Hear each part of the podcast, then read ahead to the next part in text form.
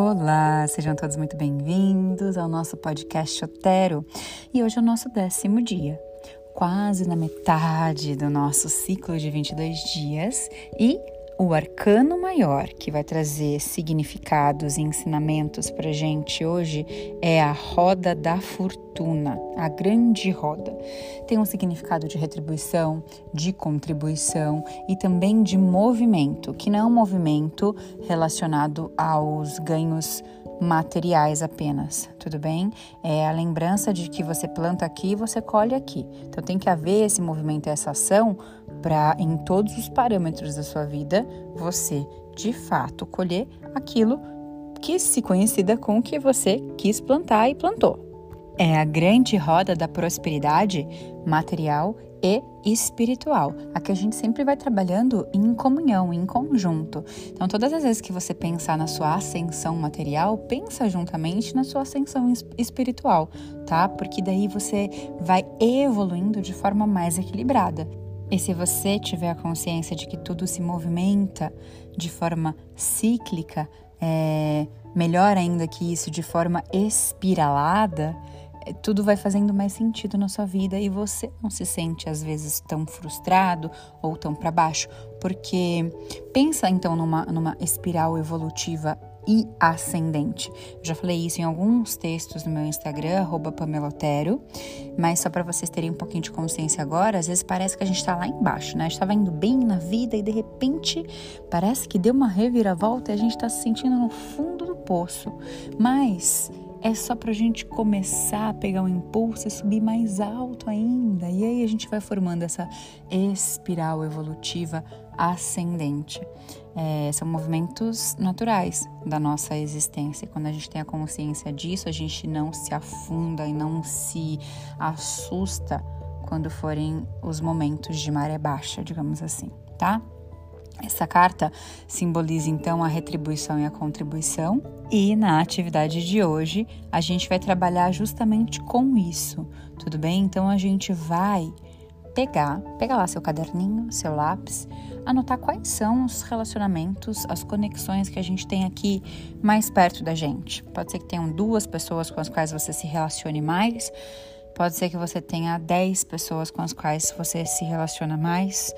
É, as que vierem na sua cabeça, que você tem essa conexão e existe esse relacionamento, eu vou pedir então para que vocês escrevam no caderninho de vocês. E aí, você vai, depois de ter essas pessoas todas anotadas, vai colocar o teu nome e o nome dessa pessoa. Então, vamos supor, Pamela e Maria, tá? Vou falar sobre a Maria. É, e aí você vai colocar sobre o seu ponto de vista, na sua ótica, no seu achismo, no seu entendimento e todos os sinônimos que tiverem para essas expressões, a porcentagem de entrega nessa dupla de relacionamento.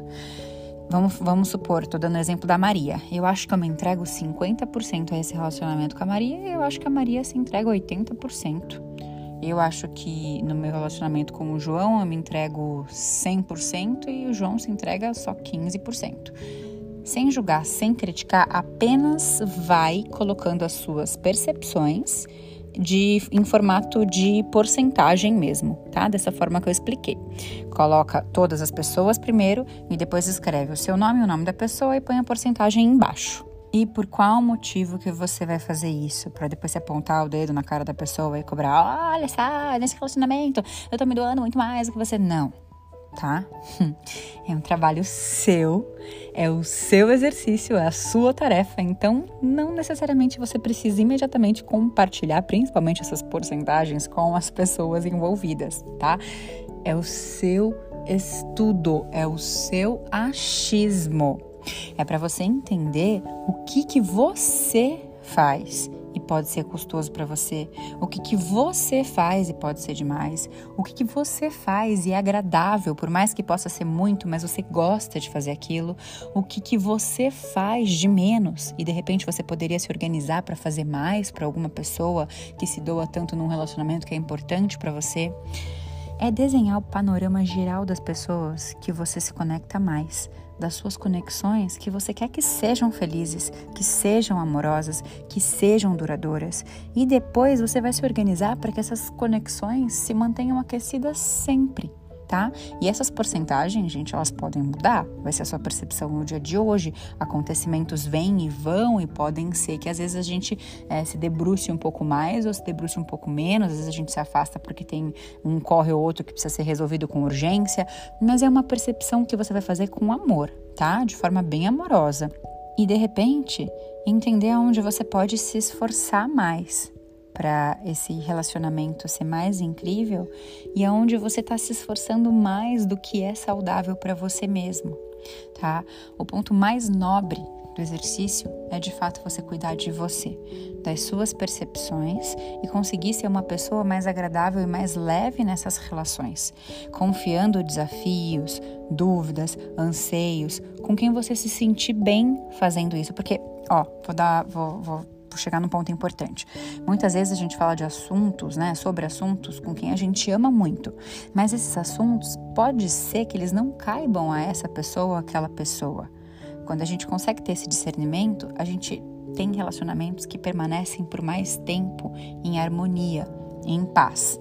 Por exemplo, é, eu converso sobre alguns perrengues financeiros ou resoluções financeiras com algumas amigas e eu não converso com outras. Eu converso sobre espiritualidade com um grupo e de repente não converso com outro. O tempo inteiro vou ser eu. Eu vou levar minha ótica, minha história, minha vivência, isso não sai de mim, é a minha percepção que vai ampliando cada vez mais sobre mim mesma. Mas se aprofundar em alguns assuntos com algumas pessoas é um mergulho que pode ser delicioso, mas que sim pode causar desavenças, porque somos todos semelhantes, não iguais. E isso tem que ser levado em conta, tudo bem?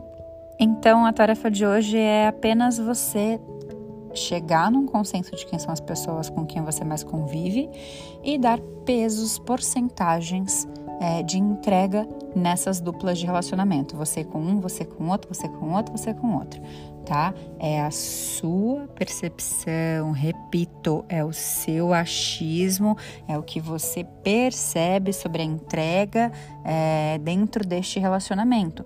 E isso, gente, é assunto para um outro episódio do podcast, porque às vezes a gente queria que a pessoa participasse do relacionamento de uma maneira que é a maneira como a gente enxerga o amor e a pessoa te transborda amor da forma como ela acha que o amor tem que ser transbordado, né? A pessoa pode ver o amor em tempo de qualidade, pode é, ver o amor com servir, pode ver o amor com presente. São inúmeras as maneiras e cada um é de um jeito. Então é o seu exercício, é para você ter a visão panorâmica dos seus relacionamentos.